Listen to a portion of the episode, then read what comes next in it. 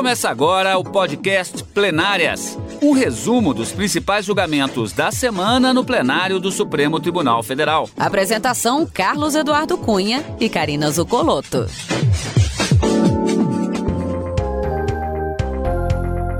Hoje com os principais momentos das sessões dos dias 10 e 11 de fevereiro de 2021. Só que hoje nós vamos rever também os acontecimentos da semana anterior no plenário, quando foi iniciado o julgamento. Destaque nestas duas primeiras semanas de trabalho de 2021 no plenário do Supremo Tribunal Federal. Vamos, como sempre, conversar com a Karina. Karina, direito ao esquecimento é a pauta. Exatamente, a existência desse instituto genérico e abstrato no nosso ordenamento jurídico foi o grande tema de discussão no plenário do Supremo Tribunal Federal nesta semana, na quarta e na quinta-feira, e também na semana anterior, quando do início do julgamento, feitas as sustentações orais e proferido o voto do ministro relator Dias Toffoli. Uma sessão monotemática essa semana, duas sessões plenárias, na verdade, monotemáticas, é, né, nessa semana que aconteceu. O tema voltou ao plenário, os demais ministros puderam votar, tivemos divergências Três correntes se formaram no plenário do Supremo Tribunal Federal, mas a corrente que prevaleceu foi a de que não há no nosso ordenamento jurídico uma, um direito ao esquecimento tutelado pela legislação e nem mesmo pela Constituição. O que se tem é uma liberdade de expressão e eventuais abusos devem ser analisados caso a caso. Esse foi pelo menos o entendimento que foi firmado no plenário do Supremo Tribunal Federal, como eu disse, por maioria, delegando o pedido dos autores, irmãos da vítima, que foi retratada no programa televisivo e, segundo os autores e recorrentes eh, desse caso, haveria uma necessidade de se pagar um dano moral, uma reparação de danos em razão do uso indevido da imagem, tanto da irmã falecida e brutalmente assassinada na década de 50, como também dos próprios autores sem a devida autorização. E por maioria, nesse ponto também, os ministros acabaram negando o direito ao dano moral, entendendo que nenhum ato ilícito teria sido cometido pela emissora ao reproduzir uma história, na verdade, ao reproduzir um fato de natureza histórica e, de, e, e cujos dados foram obtidos de forma lícita. Essas foram as premissas, então, que os ministros utilizaram. Lógico, vários fundamentos foram utilizados por todos os ministros, mas esses principalmente foram os de maior destaque para se chegar a essa conclusão. Não há direito ao esquecimento no ordenamento jurídico brasileiro e nem tampouco o dever de pagar dano moral, indenização por dano moral, neste caso concreto, que tem repercussão geral reconhecida, Cadu. Karina, exatamente isso que eu te perguntar agora, a questão da repercussão geral. É, foi reconhecida pelos ministros do Supremo antes mesmo de ir a julgamento, o que significa que a decisão ela não se restringe apenas a esse fato, o que aumenta a importância do julgamento, porque foi um entendimento relativo ao direito ao esquecimento, não reconhecido constitucionalmente, que foi a decisão do ministro, já adiantando, isso significa que esta decisão, é, esse entendimento, ele vale para casos semelhantes nas cortes brasileiras. É, Cadu, a gente, a gente ouve na mídia muitas pessoas dizendo que tem direito ao esquecimento em relação a fatos cometidos no passado. Pessoas públicas, principalmente, que se expuseram atrás e que porventura se arrependeram daquilo que fez, pretendem apagar o passado. E os ministros disseram que isso não se é possível. E reproduzir essas histórias quando elas se tornam de domínio público, como o próprio ministro Luiz Fux no seu voto ontem, ao finalzinho da sessão, na, na, ontem não, na quinta-feira, né, quando o ministro Luiz Fux votou, ele disse que é, não tem como se apagar o passado.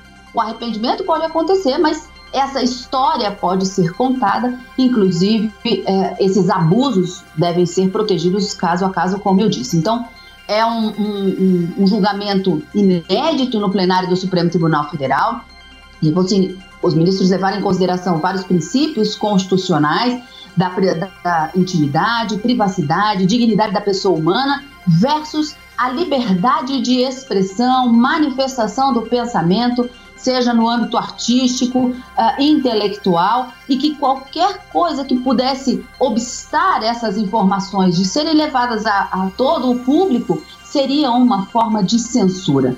A ministra Carmen Lúcia, ao proferir o seu voto, disse: A censura, de forma alguma, pode ser negociada. A Constituição proíbe veementemente a censura, seja do poder público, seja do particular, seja em razão de fatos presentes ou fatos passados. E com essa maioria que se formou, então, o direito ao esquecimento, até que o legislador edite uma norma específica sobre o assunto, não se é possível no judiciário reconhecer esse instituto, Cadu. Então vamos fatiar esse julgamento. Aqui nós temos uma oportunidade justamente de acompanhar todo o julgamento. Normalmente nós acompanhamos aqui no Plenárias as sessões da semana. Mas acontece que no caso deste julgamento sobre direito ao esquecimento, já na primeira sessão plenária do ano, os ministros do Supremo Tribunal Federal começaram a julgar este caso envolvendo esse instituto, direito ao esquecimento. Semana passada, primeira semana de julgamentos de 2021, primeira semana do mês de fevereiro, e nesta semana, segunda semana do ano judiciário, nós tivemos a continuação e o encerramento deste julgamento. É, vamos apenas, inclusive, repassar essa estrutura na medida que, na quarta-feira da semana passada, tivemos o relatório, as sustentações orais dos representantes legais dos envolvidos e o início do voto do ministro Dias Toffoli, relator. Na sessão da quinta-feira, o dia seguinte da semana passada, nós tivemos a continuidade, toda a sessão dedicada ao voto detalhado do ministro Dias Toffoli, relator, e a finalização daquele momento desse julgamento.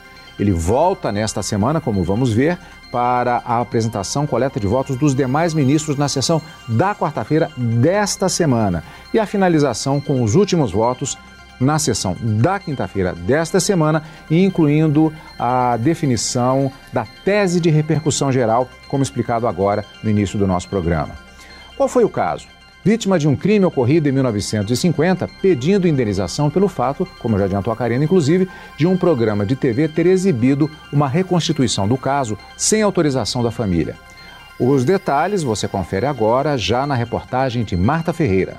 O plenário julga um caso em que envolve, de um lado, o direito à privacidade e à intimidade, e do outro, a liberdade de expressão. Na pauta, um recurso envolvendo o caso de uma adolescente assassinada no Rio de Janeiro em 1958. Crime que foi tema de um programa de televisão em 2004, em que foram exibidas imagens reais da vítima ensanguentada. Familiares da adolescente buscam o direito de verem essa história apagada nos meios de comunicação e questionam a exposição do crime em cadeia nacional. No Brasil, ainda não há lei que trate especificamente do chamado direito ao esquecimento. Mas, mesmo assim, o assunto é alvo de muitas ações na Justiça. No STF, os ministros julgam se é possível reconhecer a uma pessoa vítima de algum crime o direito de ser esquecida pelos meios de comunicação e ter seu nome apagado da internet. O relator do recurso é o ministro Dias Toffoli, o advogado da família da adolescente morta no Rio de Janeiro defendeu a aplicação do direito ao esquecimento, argumentando que isso não interfere na liberdade de expressão da imprensa. Inclusive, o direito ao esquecimento, caso reconhecido, ele não interferirá negativamente nessas liberdades. Simplesmente ensejará uma pequena adaptação. Na sequência, foi a vez da defesa da emissora de TV incluída no processo. O advogado argumentou que o direito de informar e de ser informado não se refere apenas a fatos contemporâneos, mas também a fatos pretéritos.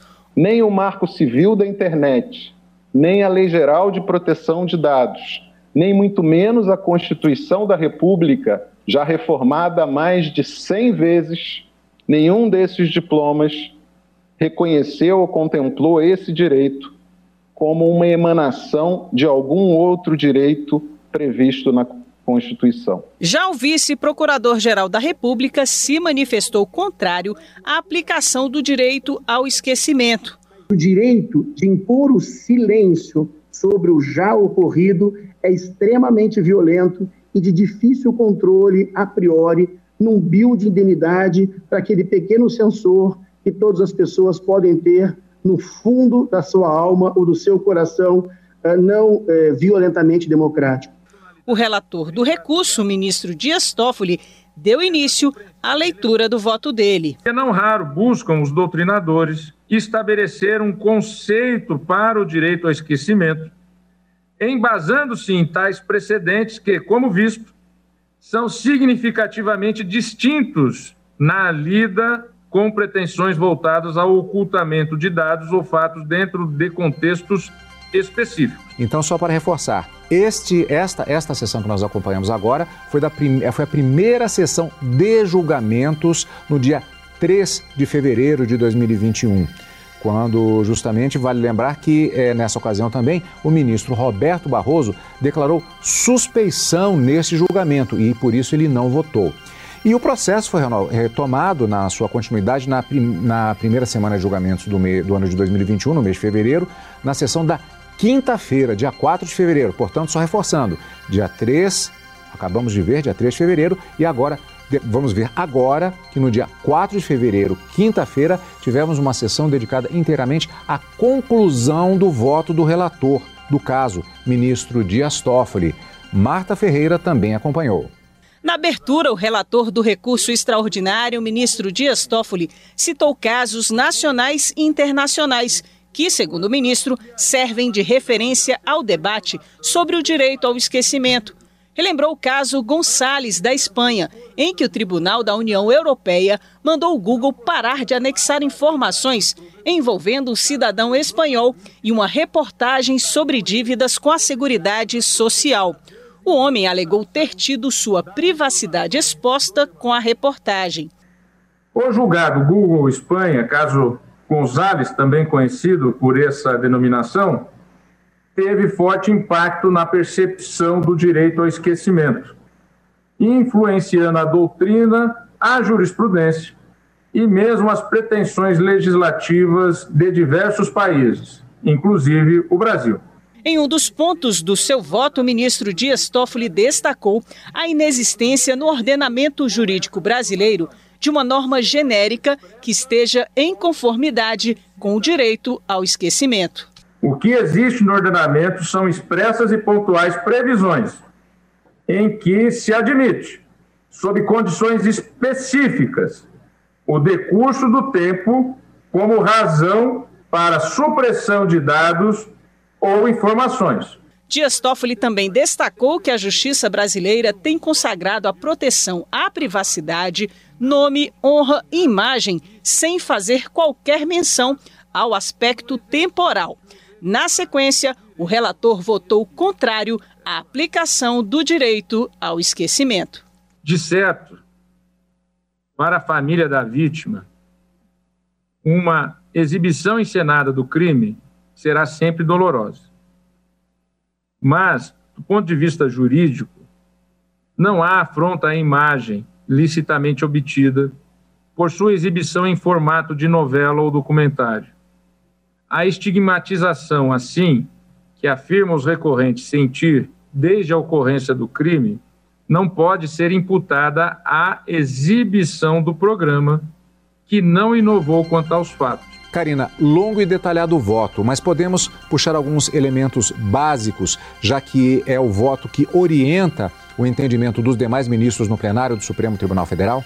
É, sem dúvida, Cadu, o voto do ministro Dias Toffoli foi o condutor desse resultado que desproveu o recurso dos autores para entender que não há o direito ao esquecimento e nem mesmo o dever de pagar um dano moral pela emissora que, que fez todo aquele programa envolvendo o autor e a falecida Aida Cury. Mas o ministro, dentre vários fundamentos que ele trouxe, ele disse que estaria havendo uma confusão entre o direito à intimidade e à privacidade e esse direito ao esquecimento. E que também invocar o fator tempo para tornar um fato público, histórico e notório como um ato ilícito não deveria ser reconhecido uh, essa premissa também.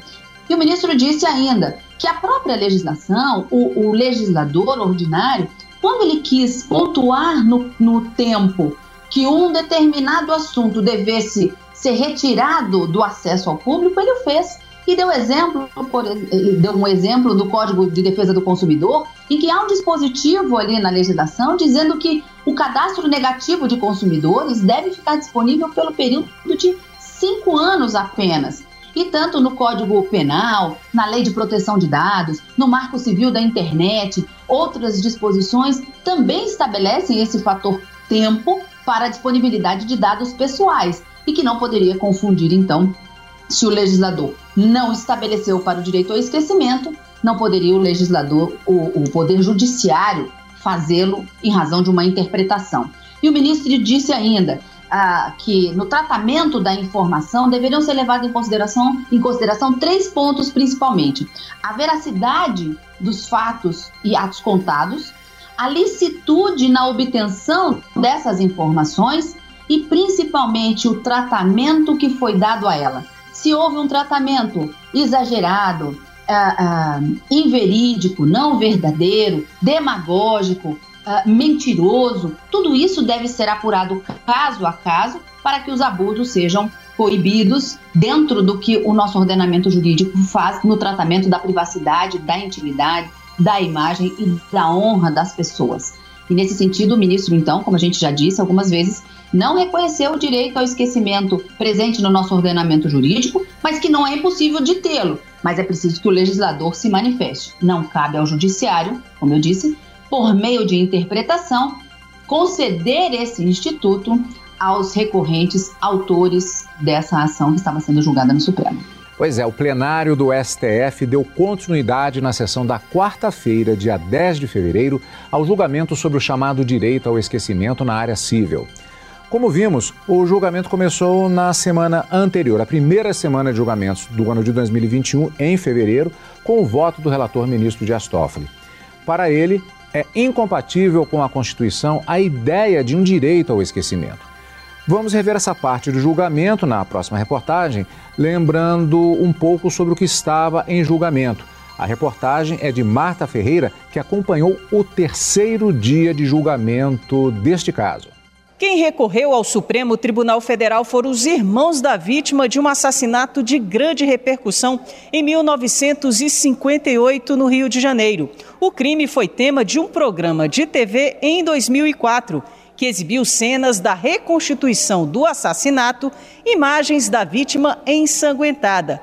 Os irmãos alegam que não autorizaram a exibição das imagens e pedem reparação por danos morais. Nessa quarta-feira, a sessão foi retomada com voto do ministro Nunes Marques, que divergiu em parte do relator. Embora o ministro reconheça que não há o direito ao esquecimento, ele reconheceu aos familiares da vítima o pedido de indenização por dano moral. Se a matéria era artística e não jornalística, volto a insistir, que se trocasse os nomes dos envolvidos, de modo a evitar desnecessária exposição da vítima verdadeira. Nem se pode dizer que o programa teria utilidade social, por exemplo, de ajudar na captura dos culpados pelo crime. O ministro Alexandre de Moraes acompanhou o relator. No entendimento dele, o reconhecimento amplo, genérico, abstrato do direito ao esquecimento traz presente o traço marcante da censura prévia. Não reconheço na Constituição Federal a existência de um abstrato e genérico direito ao esquecimento em relação a fatos reais e concretos ocorridos no passado e contados novamente, ou recontados narrados novamente no presente, de maneira séria, lícita, objetiva, fidedigna e respeitosa. Já o ministro Edson Fachin divergiu dos demais ministros e reconheceu o direito ao esquecimento, mas sem aplicá-lo ao caso específico. Voto pela parcial procedência da ação para reconhecer a existência de um direito ao esquecimento no ordenamento constitucional brasileiro e, no caso concreto, negar que a pretensão dos requerentes triunfe sobre a posição de preferência da liberdade de expressão e do direito à informação. A ministra Rosa Weber votou em seguida. Além de inconstitucional, a exacerbação do direito ao esquecimento é exemplo do tipo de mentalidade que, revestida de verniz jurídico, com a devida vênia, direta ou indiretamente, contribui para, no longo prazo, manter o país culturalmente pobre, a sociedade moralmente imatura e a nação economicamente subdesenvolvida. Eu acompanho o eminente relator negando provimento ao recurso extraordinário. Bom, então, só para relembrar, primeiro bloco, vimos as sessões dos dias 3 e 4 de fevereiro, o início do julgamento, e agora estamos com as sessões dos dias 10, que acabamos de ver, e do dia 11, quinta-feira, daqui a pouquinho. Karina, antes vamos para esta sessão do dia 10, quarta-feira porque aqui nós tivemos, embora já tenhamos adiantado que a, por maioria se acompanhou o entendimento do ministro relator de Astófoli, mas nesta sessão nós tivemos diferenciais em relação ao voto do ministro Nunes Marques, que divergiu parcialmente, e do ministro Edson Fachin, que divergiu. A gente pode falar rapidamente sobre isso? Sim, Cadu. Quatro ministros votaram na sessão do dia 10 do 11, na quarta-feira. Ministro Nunes Marques é o primeiro a votar logo depois do relator, em razão da sua é, de ter sido o último ministro empossado no Supremo recentemente, e ele abre uma divergência parcial, como você disse, no sentido de que realmente não deve ser reconhecido o direito ao esquecimento no ordenamento pelos fundamentos trazidos pelo relator. Nesse ponto, eles concordaram.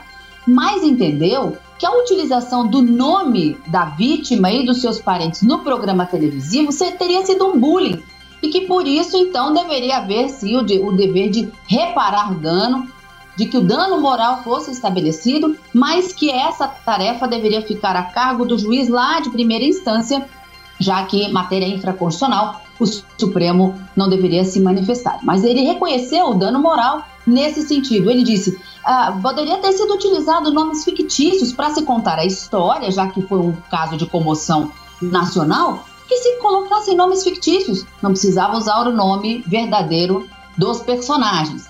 O ministro Alexandre de Moraes votou logo em seguida e entendeu da mesma forma que o relator ministro Dias Toffoli, não há direito ao esquecimento e nem tampouco o dever de reparar qualquer tipo de dano. E ele fez alguns questionamentos e, e disse que para resolver essa tensão entre o direito à, à dignidade da pessoa humana, privacidade e intimidade versus liberdade de expressão e liberdade de imprensa, é preciso que seja analisado o binômio liberdade e responsabilidade. E que algumas perguntas deveriam ser respondidas para se chegar a essa conclusão, então, de que não haveria o dever de pagar o dano moral. A, a, o caso que se contou no programa trata-se de um caso contemporâneo? Tentou-se reproduzir um caso brutal de feminicídio no programa? A, Existe uma importância histórica essa, esse, esse caso para ser contado? A pessoa na época, ele disse, não era famosa, mas se tornou famosa em razão desse crime brutal que foi de comoção nacional. E nesse sentido, ele acabou votando então com o ministro Dias Toffoli.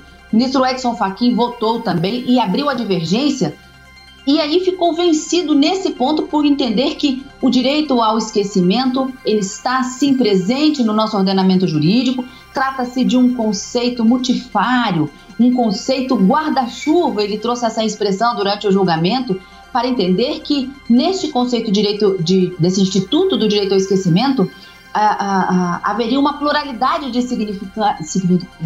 de sentidos, vamos dizer assim. Seria um conceito plurissignificativo e que, portanto, deveria ser feita uma análise sistemática para se chegar à conclusão de que ele deve ser reconhecido. Mas, no caso concreto, ele não aplicava esse entendimento por entender que os fatos não, não mereciam ser esquecidos em razão dessa historicidade também. Mas reconheceu, foi o único. O ministro Edson Fachin ficou vencido de forma solitária ao reconhecer o direito ao esquecimento, todos os demais ministros que votaram, exceto o ministro Barroso, que, como você disse no início do programa, se declarou suspeito, não participou do julgamento, apenas assistiu ao julgamento para fins didáticos, mas não votou sequer na, na, na, no momento da edição da tese desse recurso extraordinário, Cadu. E o plenário do Supremo Tribunal Federal concluiu na sessão da quinta-feira, dia 11 de fevereiro, o julgamento sobre o direito ao esquecimento. Por maioria, os ministros decidiram que ele não é aplicável na esfera civil. Decisão que terá impacto em julgamentos realizados em outras instâncias da Justiça. Reportagem de Ricardo Moreira. Foram quatro sessões dedicadas pelo plenário do Supremo Tribunal Federal para julgar o tema que trouxe à tona um debate envolvendo o direito à informação e o direito à privacidade. Na sessão de ontem, três ministros votaram no sentido de que não é aplicável o direito ao esquecimento na esfera civil, quando invocado por vítimas de crimes ou por seus familiares. Já o ministro Edson Fachin divergiu, se manifestou pelo reconhecimento desse direito, mas sem aplicá-lo ao caso específico do julgamento. E na sessão dessa quinta-feira, o plenário do STF formou maioria no sentido de não reconhecer o direito ao esquecimento. Para a ministra Carmen Lúcia, a liberdade de apuração de informações feita por meios lícitos e tendo como determinante o interesse público, não pode ser limitada pela vontade de uma só pessoa. A garantia da intimidade da privacidade não me parece que possa ser excludente da liberdade de informação, que é direito de todos e de cada um, não pode ser impeditiva a formação e a consolidação do interesse público, por isso não reconheço, acolhido no sistema constitucional brasileiro, na forma, volto a insistir, posta neste processo, genérica, plena e abstrata, em nome do qual se poderia impedir a divulgação de fato ou ato jurídico obtido licitamente com interesse público demonstrado. Para o ministro Ricardo Lewandowski, o direito ao esquecimento só pode ser apurado caso a caso, de maneira a considerar o que deve prevalecer, se o direito à intimidade ou o direito à liberdade de expressão. Eu diria que a humanidade, ainda que queira suprimir o passado, a todo momento é obrigado a revivê-lo. Já o ministro Gilmar Mendes votou no sentido de que é sim indenizável moralmente a exposição vexatória de dados pessoais ou da imagem, tanto de autor ou vítima envolvida em fato ocorrido há décadas e exibido em rede nacional, mesmo que haja interesse histórico sobre o caso.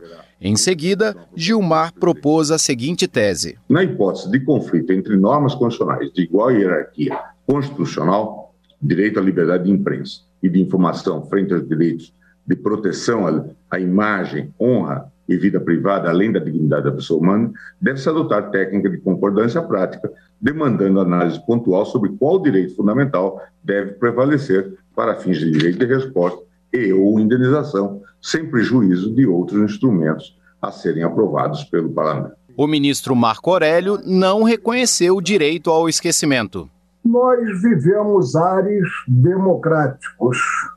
Daí, a meu ver, o insucesso do pleito nesta ação no juízo e no órgão revisor. Não cabe simplesmente passar a borracha e partisse para um verdadeiro obscurantismo, partisse para um retrocesso em termos de ares democráticos.